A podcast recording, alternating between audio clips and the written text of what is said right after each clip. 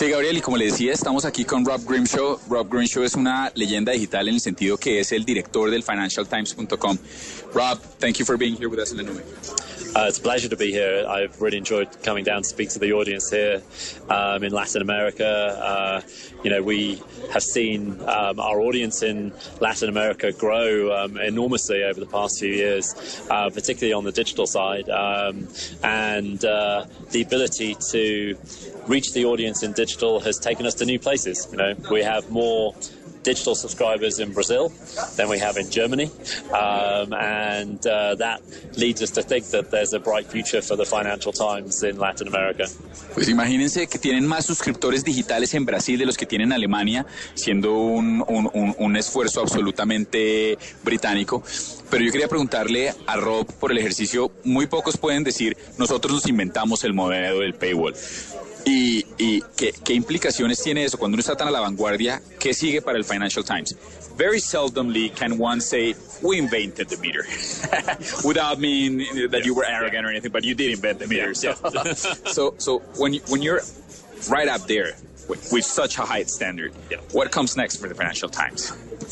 Well, um, that's a, a very, very good question. And actually, it's the, the question that we have to focus on all the time because although we're enormously proud of the success that we've had with the paywall um, and uh, delighted that the metered model has been taken up by so many other publishers, the fact is that the job is not yet done.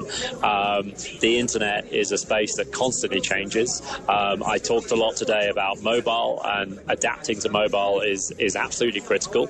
Um, if we don't do that successfully, then everything that we've done to date um, will not matter. You know, uh, and uh, we also have to um, approach every aspect of our business with a spirit of um, constant reinvention. Um, you know, the way that we present our content online, uh, the way that we do our journalism, the way we do our marketing. Um, all of those things have wonderful elements, but they also have things that we need to work on. Uh, and I tend to think that we're only halfway through the journey. I think there's a lot more. Bueno, pues nos dice que esa es justamente la pregunta en lo que tienen que estar enfocados permanentemente. Dice, están muy orgullosos de que muchos periódicos alrededor del mundo hayan adaptado este modelo después, pero eso no quiere decir que hayan solucionado. Dice que le gusta pensar que el trabajo está a mitad de camino y que lo que tienen que enfocarse es cómo reinventa su redacción, cómo reinventa eh, el ejercicio de mercadeo. Y una cosa que es muy importante para Rob, dice, eh, hoy se enfocó muchísimo en móvil y cree que si no se reinventan los medios de comunicación en móvil, eh, están fritos y todo lo que se ha hecho hasta este momento en Internet no va a importar. Sorprende de alguna manera que Rob no haya hecho referencia a redes sociales cuando todo el mundo está enfocado en redes sociales, particularmente en móviles. Quisiera preguntarle por qué fue, si fue por tiempo o porque no es una gran prioridad.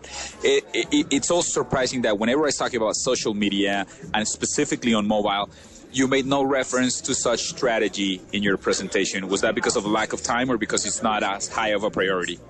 It's more about lack of time. Um, you know, there are so many different aspects to the business and the transformation around digital that you could talk about it for, for several hours. Um, I happen to think that mobile is the most important thing going on right now, um, but social is also crucial. Um, and I think that um, when we think about social, uh, for me, it's about deepening the relationship that we have with our subscribers and our readers. What we want to do is to move from a transactional relationship with our readers to one which is much more about membership. And that's a theme which came up today in several presentations, and it, it's very important to us um, as a publisher. The, the thing which is on our mind is that um, the internet is a very competitive place, and it's very easy for people to switch between different um, publications online.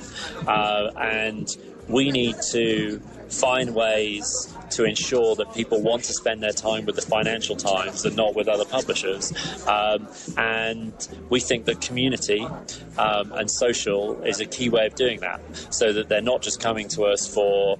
Um, uh, reading articles, they're coming to us for a whole uh, load of other things as well, which are layered on top. You know, the, the relationships with other readers, um, the relationships with our journalists, um, a sense of uh, you know a wider FT universe that they're part of. You know.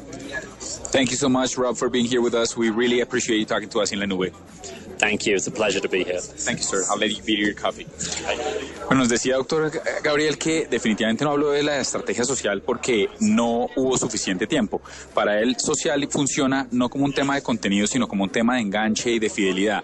Dice que hoy por hoy en el esquema digital es muy fácil cambiar de un sitio web a otro y que él piensa que el esquema social, el componente social, le permite a los usuarios de su contenido, a sus consumidores, pasar de una relación absolutamente transaccional a una relación de membresía, que fue algo que salió hoy también en la UANIFRA, y que para este ejercicio el componente social, la relación con, con los periodistas del Financial Times, al igual que la relación con otros lectores del Financial Times, es, es un componente que da un sentido de calidez que definitivamente es vital y es funcional. Él cree que es en móvil eh, y en, en el esquema social donde tiene que estar presente el Financial Times.